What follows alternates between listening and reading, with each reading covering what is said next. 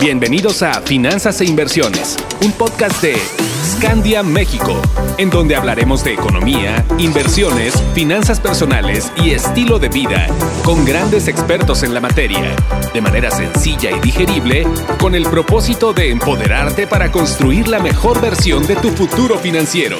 Un podcast exclusivo de Spotify.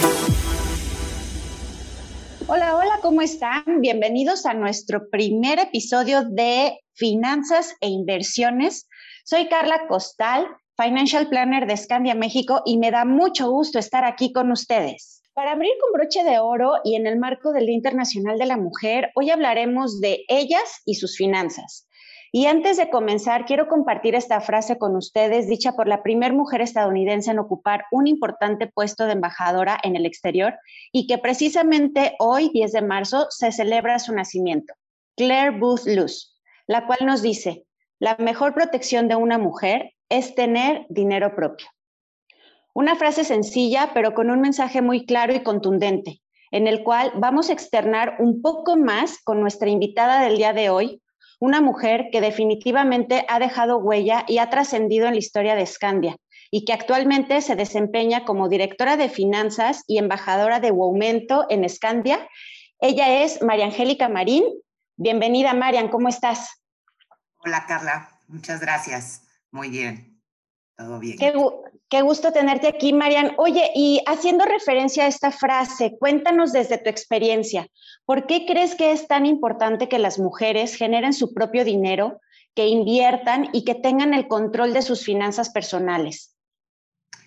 Porque yo creo que también una de las partes que poca gente habla a través de la historia y con esto del Día Internacional de la Mujer, una de las partes, una de las partes importantes de la historia de la mujer que nos hace dependientes a lo mejor de otros, de tus hijos, de tu esposo y que a lo mejor no te permite tomar decisiones es principal, es una de esas es tu libertad financiera. O sea, tu libertad financiera a veces te, te tiene amarrada a ciertas situaciones, el no tenerla, ¿no? Entonces, creo que es que las mujeres tengan su propio dinero, que puedan tomar sus propias decisiones, decisiones que a veces el dinero es súper importante, ¿no? Y que a, veces no se pueden tomar porque no tienes esa libertad.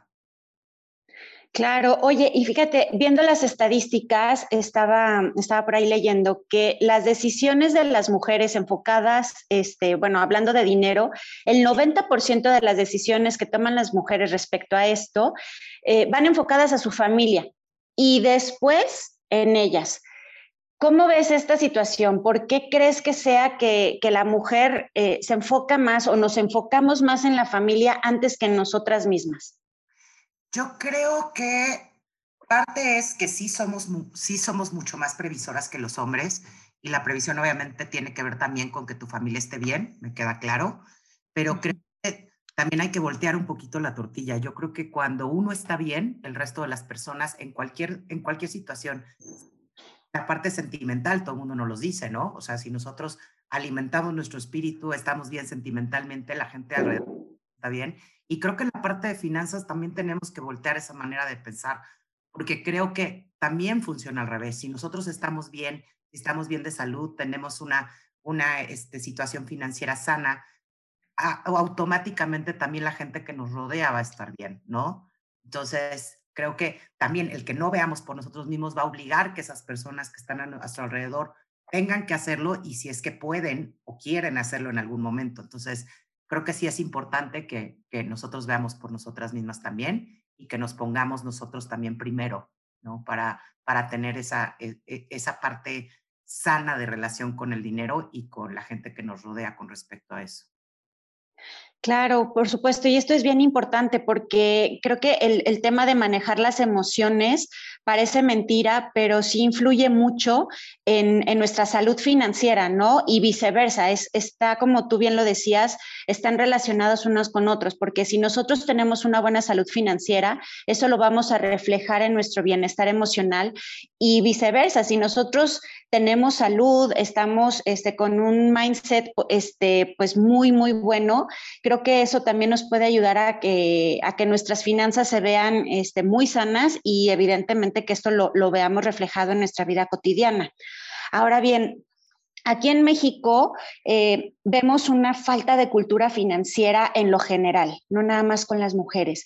Eh, la relación eh, del dinero, que a lo mejor ya no es un tabú, pero sí es un tema que todavía nos cuesta un poquito trabajo de, platicar con, nuestros con nuestros familiares, con nuestro esposo, con nuestra esposa, con nuestros amigos, con nuestros hijos ¿Cómo ves este tema cultural en relación del dinero? ¿Cómo ves esta relación que a lo mejor lo estamos viviendo desde con nuestros papás y cómo lo vamos este, este, permeando en, en nuestra vida actual? Yo creo que la responsabilidad en algún momento dado de la cuestión del dinero siempre se le da al adulto, ¿no? Siempre se le da al señor que trabaja o a la señora que trabaja y creo que es algo que esa relación con el dinero empieza desde muy chiquitos, ¿no? Y en la adolescencia y cuando uno está grande. Y luego uno lo tiene que aprender pues en fracasos, en errores que uno comete, pero porque, porque no existe esa educación en cuestión de tu relación con el dinero. Porque la relación con el dinero no nada más es una educación financiera que te ayuden a hacer un Excelito y a cómo llevar tu presupuesto, porque obviamente tu relación con el dinero va más allá, es una relación de metas, una relación de de tu dinero de emergencia. Es una relación que en algún momento te puede crear hasta cierta situación sentimental de desesperación y que puede afectar muchas cosas en tu vida. ¿Cuántas parejas por no platicar de dinero, pues tienen unos problemas muchísimo más grandes solo porque hay un tabú en eso de platicar cuánto gano, cuánto tienes para gastar, no gastes tanto, y eso se vuelve un problema muy grande, o cuando los niños a todos se les dice que sí, y los niños no saben de dónde sale el dinero, ni el trabajo que cuesta, este, no importa si perdió ocho suéteres, hay que comprarle otro al niño porque lo necesita. Y entonces es una relación que aunque parezca cosas muy chiquitas, ¿no? Uno no, uno no aprende, ¿no? Uno no sabe de dónde viene el dinero, uno no sabe qué cuesta ganarlo, uno no sabe que tiene que cuidarlo. Entonces sí creo que es algo que tenemos que empezar a hacer desde chicos, ¿no? Y lo hicimos desde chicos, empezar a tener esa relación sana con el dinero y aprender, siempre aprender de, cuál es la mejor manera, no importa cuánto ganemos, de realmente estar en equilibrio con nuestra situación económica y que esto no llegue a tener un problema todavía peor en un futuro o en un presente, ¿no? Claro, y fíjate, este es un punto clave el que acabas de tocar, o sea, empezar con la educación financiera desde temprana edad, porque damos por hecho de, de, que si nosotros le damos todo a manos llenas a nuestros hijos, ya con eso ellos van a ser abundantes y van a ser plenos. Y, no va para ahí, no va por ahí, perdón, como tú bien dices, o sea, necesitamos esa educación, necesitamos enseñarle a los niños que el dinero no cae de los árboles, que hay que generarlo. Y creo que las mujeres mexicanas hoy por hoy tenemos ese, ese, ese ejemplo, ¿no? O ese, ese impulso al, ser madres de familia, empezarles a enseñar las bases a, a nuestros hijos desde chiquitos, enseñarles cómo generar. Y una de las formas en las que que los niños aprenden es a través del ejemplo, ¿no? Y lo vemos con muchas mujeres mexicanas que emprenden eh, en un porcentaje mayor al de los hombres y, pueden decir, bueno, es que hay, más mujeres, ¿no? El, 51% de la población en México son mujeres y pues por eso son más mujeres que emprenden. Pero creo que va más allá de estos, es, es más la necesidad de mujeres que tienen de cubrir esa brecha salarial que existe hoy en día, que puede ir hasta un 33% de acuerdo con datos del secretario de Hacienda, Arturo Herrera y pues necesitan cubrir este, este hueco, ¿no? Entonces, ¿de qué manera lo hacen? Empiezan a, emprender. ¿Cómo ves tú este papel del emprendimiento en, las mujeres en México hoy en día?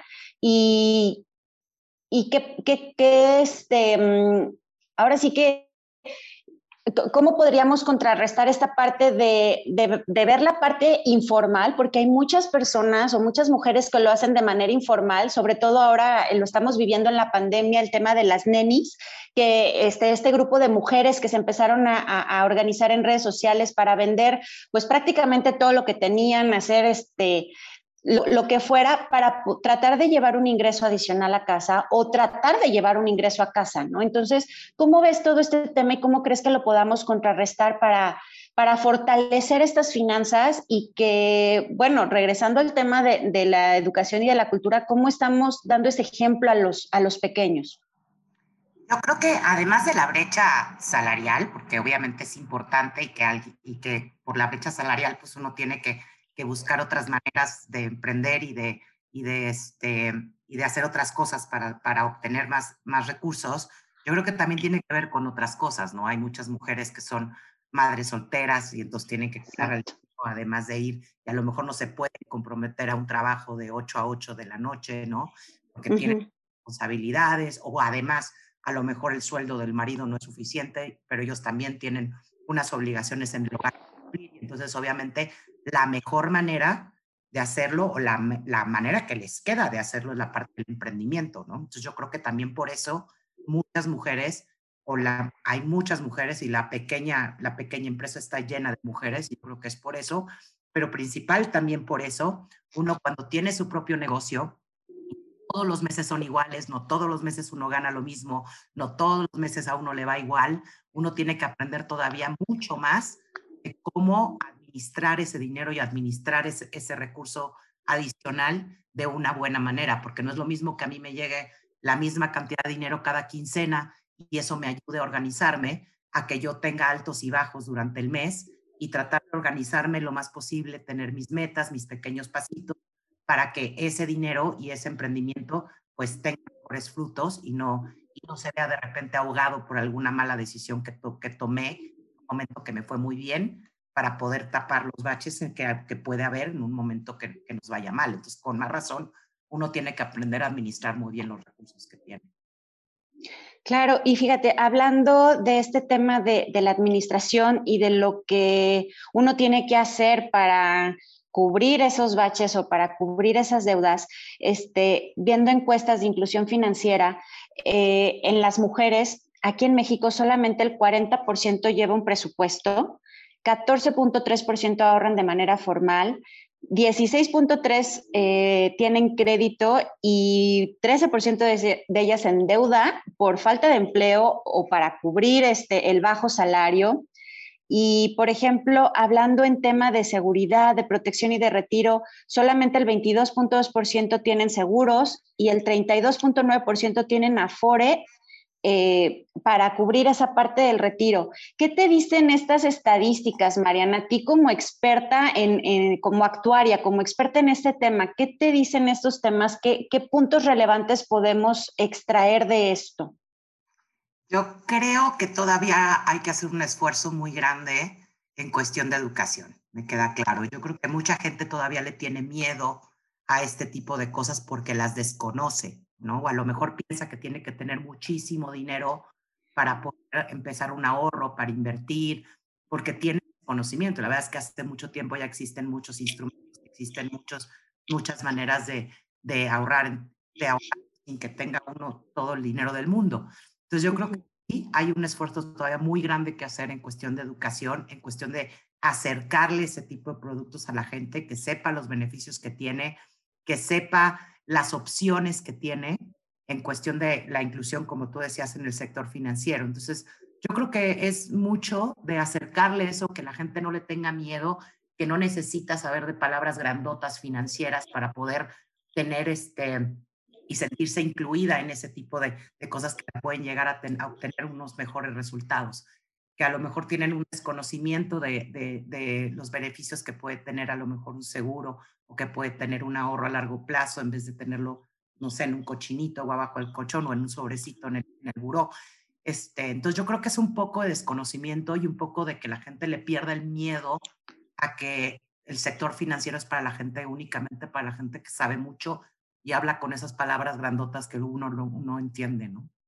Claro. Y, y por ejemplo, ¿Qué, consejos o, qué le podrías decir tú a, estas personas o a estas mujeres que están buscando precisamente eso, o sea, que se ven perdidas, que no, que al hablar de temas de finanzas, que al hablar de toda esta inclusión de productos, de, inversión, de ahorro, e, es un mundo de tecnicismos que no logran aterrizar. ¿Cómo podrías ayudarnos tú o qué, consejos nos podrías dar para aterrizar esto y entender la diferencia entre el ahorro, la inversión, hacerlo de manera formal y hacerlo de manera informal. ¿Cuál, cuál podría ser la diferencia y los beneficios que podríamos obtener de, de, esto para el corto, para el mediano y para el largo plazo?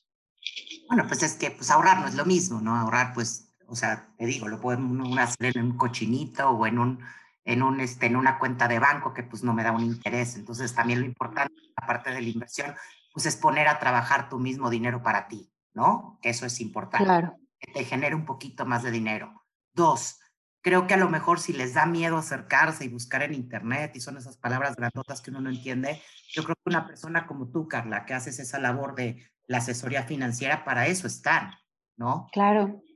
Para eso están, e, es, o sea, personas que se dedican como tú a acercarle esos productos, a que no tengan miedo, a platicárselo de una manera sencilla, de una manera que la persona lo entienda y que entienda los beneficios. Creo que siempre tener en ese aspecto, cuando no conoces, siempre buscar una guía, un asesor financiero que, que sepa tus necesidades, que sepa la posibilidad que tienes. Es más, que te ayude a encontrar esa posibilidad, porque luego mucha gente dice es que yo no, no me alcanza para ahorrar. Y yo digo, no, no, no, no, no, hay que voltear todo.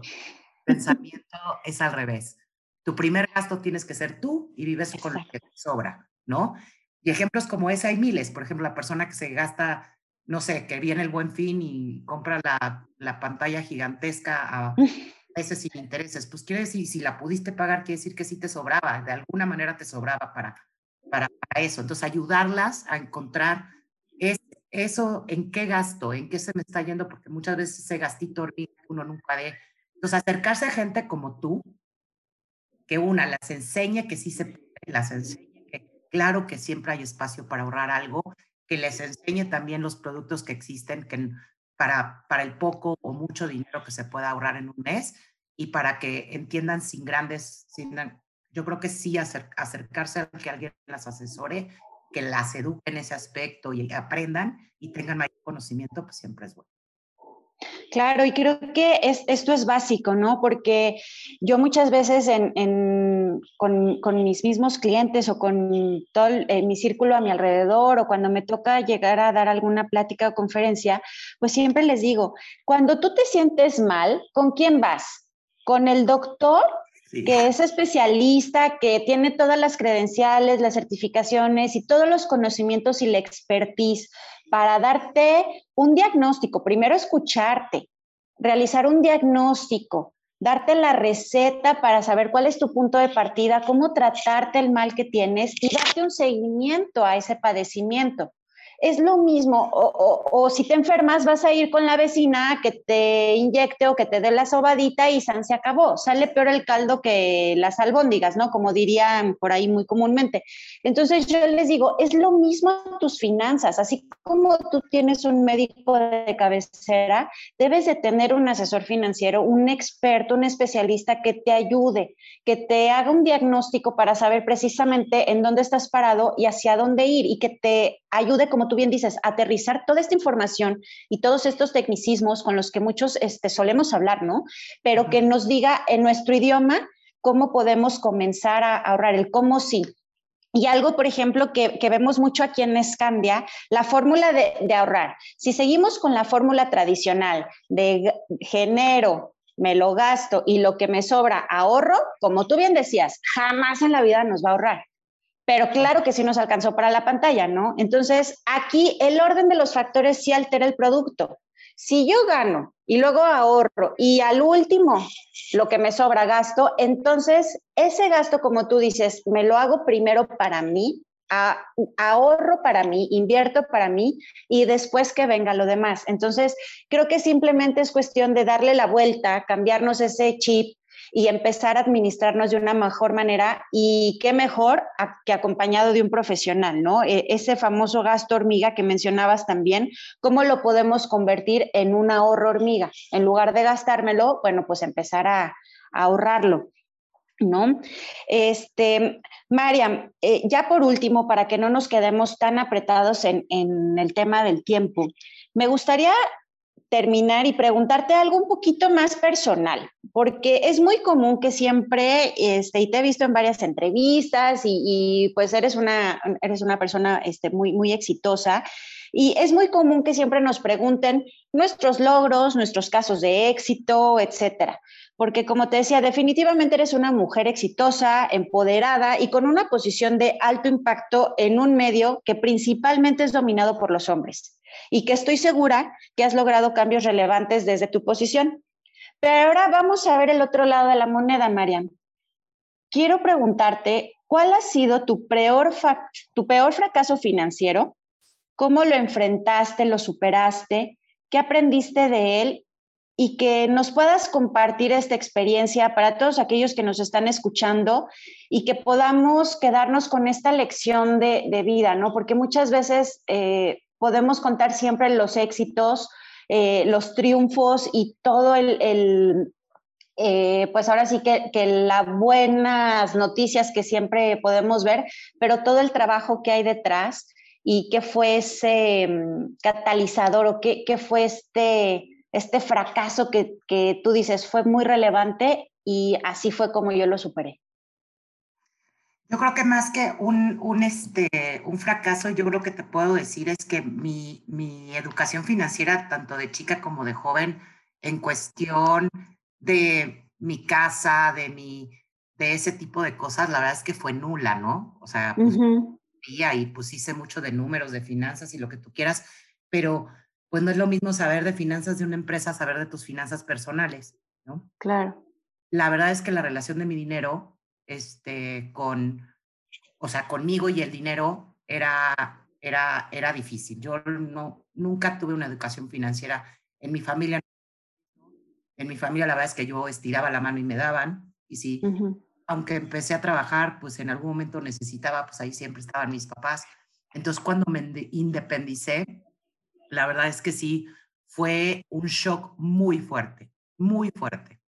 O sea, yo decía, es que a mí no me alcanza, yo no voy a poder, es que ahora ya no tengo dinero y esta última semana, ¿qué voy a hacer? Y la verdad es que sí, empecé a gastar en la tarjeta, obviamente, porque no tenía yo, este, y te digo, no tiene de, educación universitaria, no tenía nada que ver. De verdad, la educación personal tiene mucho que ver.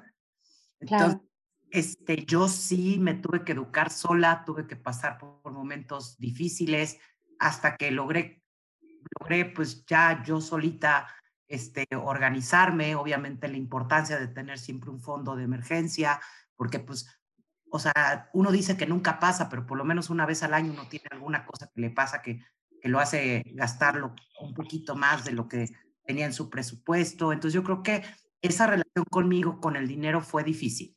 Fue difícil en algún momento. Yo pensé que era fácil, porque todo en mi casa se daba fácil, las cosas se arreglaban fácil, solitas, ¿no? Y cuando me independicé sí fue un problema fuerte. Y te, te digo, o sea, esa parte de, de la educación en tus finanzas personales es súper diferente, independientemente de lo que hayas estudiado, lo que hayas visto en la escuela. O sea, esa relación personal que tienes con el dinero hace que, que, que pases momentos muy feos. Y la verdad, yo pasé momentos muy feos hasta que me tuve que ordenar porque no, no quedó de otra y tuve que aprender y buscar es que, que si las hojitas de Excel para que me ayudaran a hacer lo mío, no lo de la empresa, no lo de alguien más que me pagara por eso, sino, sino lo mío. Entonces, este, sí, sí fue difícil y creo que por eso también lo importante que es eh, eh, esa apertura entre las parejas, entre las familias, de hablar de finanzas personales, porque sí es algo que de verdad así como como el hacer ejercicio, como el comer bien, como el que muchas de esas cosas se aprenden de tu casa, creo que no debería de haber un tabú en, el aspecto financiero y uno debería de aprender porque uno se da unos golpes feos, feos, la verdad. Y hay quien sale de eso y hay, hay veces que le cuesta más trabajo y no sale, ¿no? Y se hunde más, así como cuando alguien está deprimido y no psicólogo, como decías. Entonces, sí creo que es importante y creo que es importante que si uno no puede hacerlo solo, se acerque a alguien que lo ayude porque tener unas finanzas sanas, sanas, tener un futuro que, que, se vea con más claridad y no siempre estar mordiéndose las uñas, de verdad sí hace una gran diferencia en todos sentidos. ¿Qué tal? Qué interesante esta anécdota. Y mírate ahora, Marian, ¿no? Después de, de tener pues no este fracaso, pero como dices, este gran aprendizaje y que tuviste que aprender a la mala y dándote de topes, eh, que ahora dirijas esta empresa este, tan grande y que se especializa precisamente en el medio financiero, ¿no? Qué interesante y qué gran lección nos has dado, Marian. Y pues fue un placer y un gusto poder compartir este espacio contigo. Me quedo con, con este, el tema, creo que lo que más ahondó y, y en algo que hiciste mucho hincapié fue en que lo que tenemos que tener es educación financiera es básico, es fundamental y siempre ir acompañado de, de, un experto que te ayude y que te guíe para que puedas tener tus finanzas sanas y, tus finanzas en, orden. Muchas gracias por acompañarnos, Marian. No, Carla, a ti muchísimas gracias. Que tengas un excelente día. Y a ti que nos escuchas, te espero la próxima semana en un nuevo capítulo de Finanzas e Inversiones. Síguenos en Instagram en arroba tu aumento MX, donde encontrarás contenido exclusivo y de valor y de una buena relación con tu dinero, mujer. Soy Carla Costal, Financial Planner de Scandia México. Que tengas un excelente día. Adiós. Encuentra más información sobre finanzas e inversiones en nuestras redes sociales, arroba Scandia México y en nuestra página web www.scandia.com.mx. Hasta la próxima.